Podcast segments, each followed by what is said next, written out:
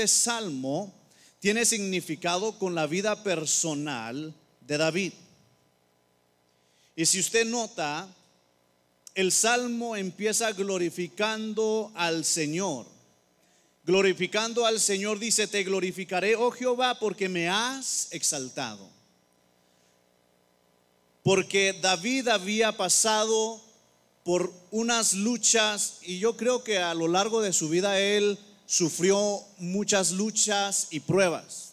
Y no nomás eso, sino que también sufrió muchas consecuencias por causa de su desobediencia y de su pecado. Pero este salmo él lo escribió en un momento en el cual él se sentía abrumado, él se sentía temeroso de que sus enemigos iban a venir en su contra. Pero él muy bien sabía que si él había sido librado de la mano de sus enemigos era por la misericordia de Dios. De la misma manera, usted y yo, muchas veces por causa de nuestra desobediencia o de nuestro pecado, nos sentimos como que ya se nos va a venir el mundo encima y cuando vemos que Dios nos libra de consecuencias que se supone nos deberían ocurrir, podemos nosotros decir como David, te glorificaré, oh Jehová, porque me has exaltado. David dice en este salmo, y no permitiste que mis enemigos se alegraran de mí. El énfasis está en la alabanza. Hay otro salmo que dice, alabaré al Señor en todo momento. Mi alma alabará al Señor en todo tiempo. Y a veces como cristianos se nos hace muy fácil y es tan sencillo alabar a Dios cuando andamos bien. Y cuando digo cuando andamos bien me refiero cuando andamos espirituales, cuando andamos caminando en el Espíritu, cuando andamos viviendo una vida cristiana, cuando andamos viviendo en santidad, es fácil alabar. Pero ¿qué pasa cuando caemos en la tentación, cuando caemos en el pecado y empieza nuestra carne a ser tentada para cometer cosas que insultan a Dios? No es muy fácil alabar. No es muy fácil cantar, no es muy fácil glorificar a Dios. Pero lo que David nos indicaba en este salmo es de que la alabanza es importante cuando estás fuerte espiritualmente y cuando no. Como cristianos necesitamos recordar a cada momento que sus misericordias son nuevas cada mañana. La palabra del Señor dice que su amor y sus misericordias se renuevan todos los días. Pecaste ayer, pero hoy es un nuevo día. Para que empieces tu alabanza como David y dice, te glorifico Jehová porque me has exaltado. Aún en nuestro pecado el Señor nos exalta. La palabra del Señor dice que en donde abunda el pecado, abunda el amor. Amado hermano, y en este salmo nosotros aprendemos la importancia de la alabanza. La alabanza siempre tiene que ver con glorificar a Dios, con exaltar su nombre. Con la alabanza nosotros aprendemos a ganar batallas espirituales. Se rompen cadenas, se rompen yugos pero también en este salmo aprendemos que la alabanza es importante también para restaurar. ¿Cómo se puede restaurar un pecador si no alaba en medio de su caída? Y el mejor ejemplo es David. Siempre que él pecaba en contra de Dios y él al darse cuenta de su pecado, él clamaba a Dios. Y muchos salmos que fueron escritos en un estado de su vida en pecado, los escribió en un estado de él sintiéndose culpable por lo que acababa de hacer. Y él empieza diciendo, porque no permitiste que mis enemigos se alegraran de mí. ¿Cuántas veces nosotros debimos haber sido avergonzados por un pecado que cometimos, por una falla que cometimos, pero por la gracia y la misericordia de Dios todavía estamos en pie? Por la gracia y misericordia de Dios, Él perdona nuestros pecados. La palabra del Dios dice que Él es quien perdona todas tus iniquidades.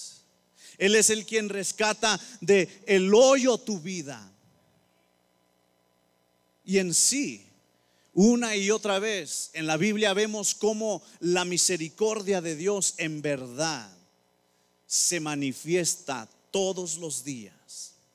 Ahora la pregunta es, ¿qué podemos hacer tú y yo para no tomar provecho de una manera pecaminosa en una ocasión alguien dijo, entonces no tiene nada de malo pecar porque Dios es misericordioso y si yo le confieso mi pecado, Él es fiel y justo para perdonar. Y hay gente que tiene tal mentalidad. Y le digo algo, a lo mejor la gente de su alrededor no conoce lo que usted está pensando, pero Dios conoce su mentalidad. El pastor siempre cuando habla tocante al pecado, él siempre dice esta frase. Hay una diferencia entre caer en la tentación, caer en el pecado y practicar deliberadamente el pecado. De hecho, la religión tradicional acostumbra a que la gente vaya semanalmente o aún todos los días de la semana está abierta la iglesia para que ellos puedan ir al confesionario a confesar sus pecados. Pero la palabra del Señor dice, resiste al diablo. Y hay una promesa cuando nosotros aprendemos a resistir al diablo. Cuando tú resistes algo, esta cosa a la cual tú estás resistiendo tarde que temprano se va. ¿Cuántos dicen amén? Cuando tú resistes algo, tarde que temprano eso se va y la Biblia dice, resiste al diablo y la promesa es que Él huirá de vosotros. Entonces, la ideología de pedir perdón a un sacerdote semanalmente por nuestros pecados porque estamos abusando de la gracia y la misericordia de Dios que Él perdona, le estamos diciendo a Dios de con esta actitud le estamos diciendo que nosotros no queremos resistir al diablo.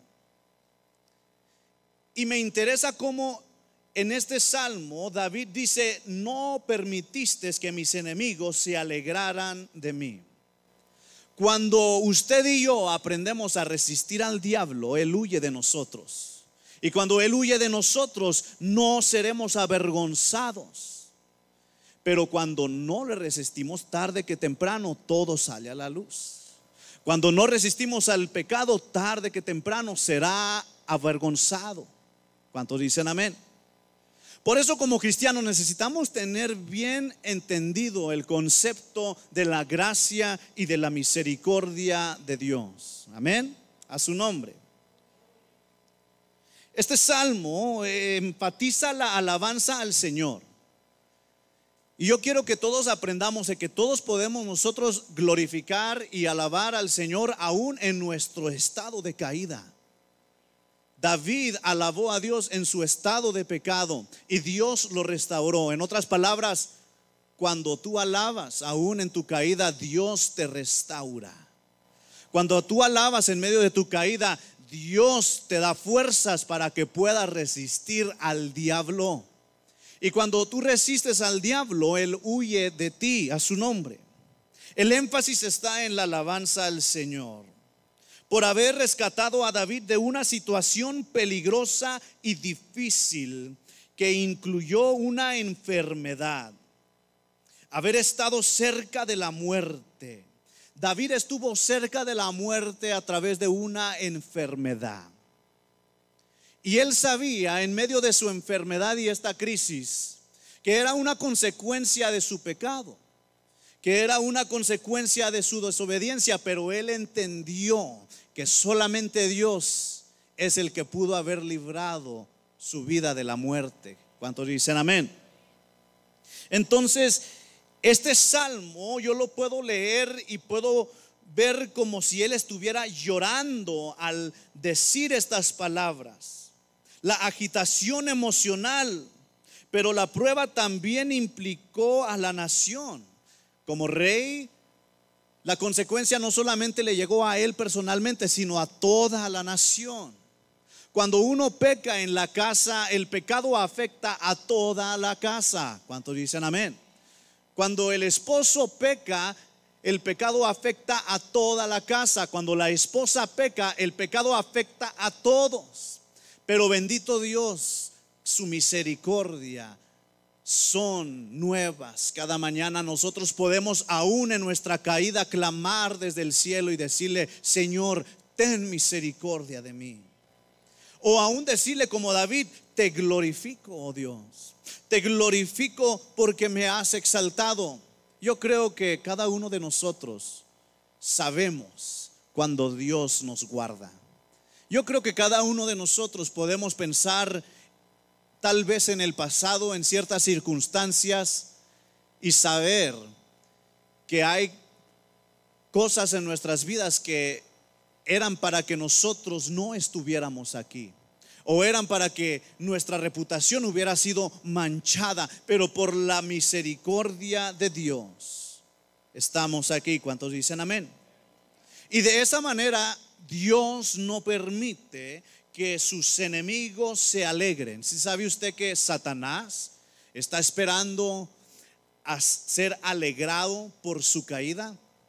Satanás y aún los demonios y sus enemigos, la gente que no le quiere, están esperando su caída para alegrarse de su caída.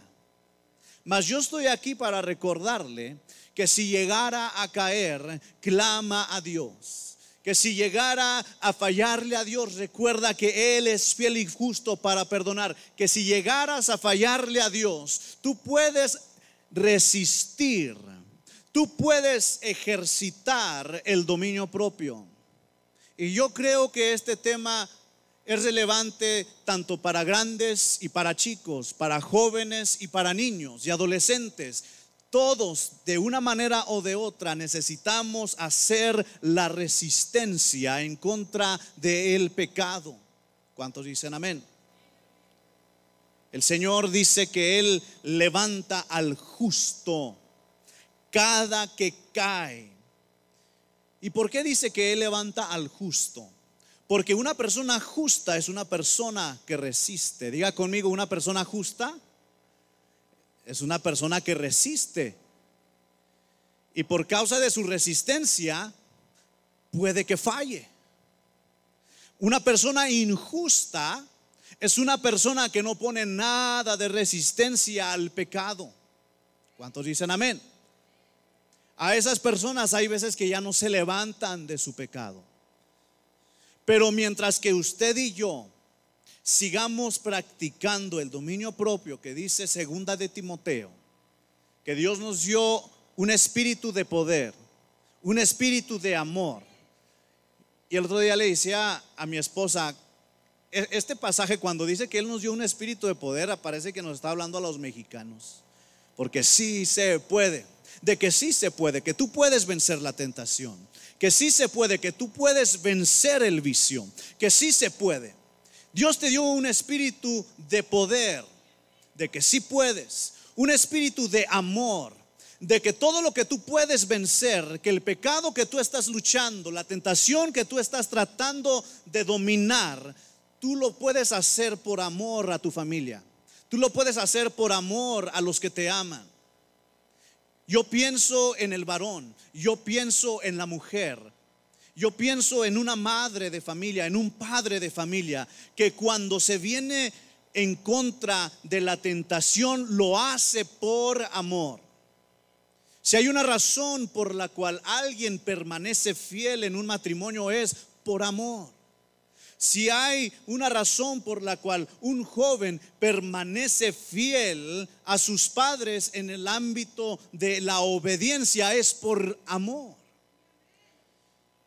Si hay una circunstancia en la cual los jóvenes o los niños obedecen a sus padres a pesar de su flojera, podrá decir, es porque les aman.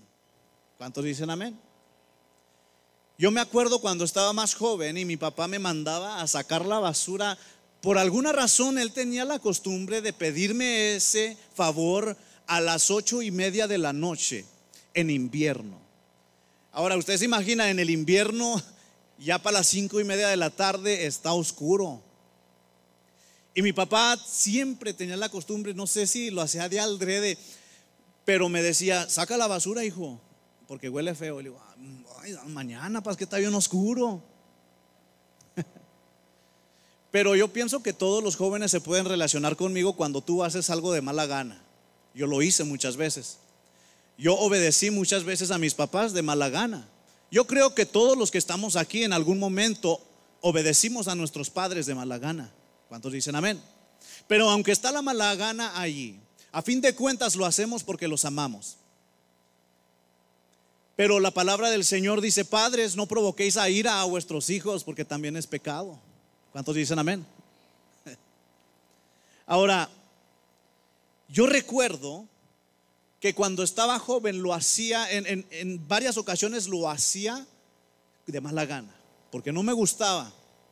Y cuando me tocaba sacar la basura, pues le tenía que hacer caso. Tenía yo unos casos, unos 12, 13 años. Y usted sabe, aquí en Chaparral el bote de la basura no está ahí luego, luego pegado a la pared como en el paso. Aquí en Chaparral el bote de basura tienes que salir hasta la calle, allá, un, buen cacho. Y pues bueno, lo tengo que hacer. Yo salía corriendo. Se me afiguraba como que alguien me seguía, un perro, algo, no sé. Pero oiga, pero también había circunstancias, otros días de la semana o del mes que, no sé, tenía un buen día, me iba bien. It was a good day, podría decir. De esos días que estaba yo de buen humor. Llegaba a la escuela, ¿cómo estás, mam? ¿Qué pasó, dad? y me haciendo mi, tarea. De esos días, ¿cuántos de ustedes jóvenes han tenido esos días que it's a good day? Están de buen humor y llegan hasta, aunque la mamá o el papá estén enojados, usted le dan el buenos días, las buenas tardes. Experimenté también obedecer a mis padres en ese sentir, estando yo de buena gana. Y fíjese que por alguna razón, cuando me tocaba sacar la basura en esos tiempos, lo hacía con gusto y no me daba miedo. No sé qué era, no sé si era Dios o algo, pero por alguna razón, cuando sacaba la basura en un día bueno, que yo andaba de buen humor y lo hacía en obediencia, no me atemorizaba la noche como lo hacía cuando lo hacía de mala gana. Cuando nosotros tratamos de vivir una vida cristiana de mala gana, nosotros vamos a ser atemorizados por el pecado y por la oscuridad. Y vamos a sufrir las consecuencias como David lo hizo aquí. Él en su pensamiento, él estaba sufriendo, dice la palabra, una enfermedad. Una enfermedad de esas que él sentía que iba a morir de esa enfermedad. Pero aún ahí en su caída, él dijo, te glorificaré, oh Jehová, porque me has exaltado y no permitiste que mis enemigos se alegraran de mí. Si Dios no ha permitido que usted sea avergonzado, es porque el Señor, dice su palabra, tiene planes para bendecirlo a usted. Él tiene planes para bendecirlo y no maldecirlo. Mientras que usted siga haciendo la resistencia, mientras que usted siga obedeciendo a Dios en tiempo y fuera de tiempo, créame lo que el Señor no permitirá jamás que sus enemigos se alegren de usted. ¿Cuántos dicen amén? El versículo 2 clama David y dice, Jehová Dios mío, a ti clamé y me sanaste. Cuando tú clamas a Dios en tu pecado, cuando tú clamas a Dios en un espíritu de arrepentimiento, Él te puede sanar. Amado hermano, no hay nada mejor que el arrepentimiento genuino. Y ese arrepentimiento puede traer sanidad, no solamente físico, en este caso David sufría una enfermedad física, de manera que él sentía que iba a morir, pero también es sanidad emocional. ¿Cuántos dicen amén? Porque una persona que no se acerca a Dios en su caída queda totalmente destruida por dentro y por fuera. Su autoestima baja de una manera muy profunda y nunca se recupera. Pero una persona que entiende la misericordia y la gracia de Dios puede levantarse, puede llegar de estar, como dice el canto de Torre Fuerte, fue algo así como estar en el abismo más hondo y unos segundos después entre las nubes volar. Cuando entendemos la gracia y la misericordia de Dios, nosotros podemos en unos segundos salir de un abismo profundo a volar entre las nubes por la gracia y la misericordia de Dios. Pero todo esto requiere resistencia. Diga conmigo, jóvenes, resistencia. ¿De qué manera nosotros podemos lograr resistir al diablo? ¿De qué manera nosotros podemos lograr siempre tener buen juicio en todo lo que hacemos? En todo lo que hacemos como cristianos cuando nos enfrentamos con la tentación y la prueba. Vaya conmigo allí al, libro de Salmo y en esta ocasión en el capítulo 1. Interesante como David, en un momento que él sentía que iba a morir, ¿cuántos han experimentado una enfermedad de, tal manera que usted sentía que iba a morir? ¿Cuántos han experimentado algo así como lo que David experimentó? Y ahora que usted se está acordando, ¿cuántos de nosotros podemos decir, clamé a Dios y Él me sanó? Clamé a Dios y Él me dio fuerzas. ¿Cuántos dicen amén? En el Salmo 1 nos va a dar unas instrucciones muy importantes para que nosotros podamos ser como árboles plantados juntos a corrientes de aguas. El Salmo capítulo 1, versículo 1 dice, bienaventurado el varón que no anduvo en consejo de malos, ni estuvo en camino de pecadores ni en silla de escarnecedores se ha sentado, sino que en la ley de Jehová está su delicia. Diga conmigo, en la ley de Jehová está mi delicia. Dice, y en su ley medita de día y de noche. Diga conmigo, yo medito de día y de noche en la ley de Dios. Versículo 3 dice, será como árbol plantado junto a corrientes de aguas, que da su fruto en su tiempo y su hoja no cae, y todo lo que hace prosperará. ¿Cuántos dicen amén? Este salmo empieza con una bienaventuranza y termina con destrucción Interesante cómo inicia diciendo que la bienaventuranza viene cuando uno decide no andar en consejo, dice el versículo 1, de malos. ¿Usted quiere ser una persona bienaventurada? Hay que procurar no andar en consejo de malos. Y muchas veces pensamos que el consejo de malo se refiere a una persona no cristiana. Muchas veces podemos agarrar un consejo malo de una persona cristiana, una persona que no anda bien con Dios, un primo lejano. Necesitamos pedirle al Señor discernimiento para nosotros poder saber qué consejo recibir y qué consejo rechazar conforme a lo que el Salmo 1 dice, el Salmo dice que no andemos en consejo de malos. ¿Cuántos dicen amén? Dice, ni estuvo en camino de pecadores. ¿Cuántos dicen amén?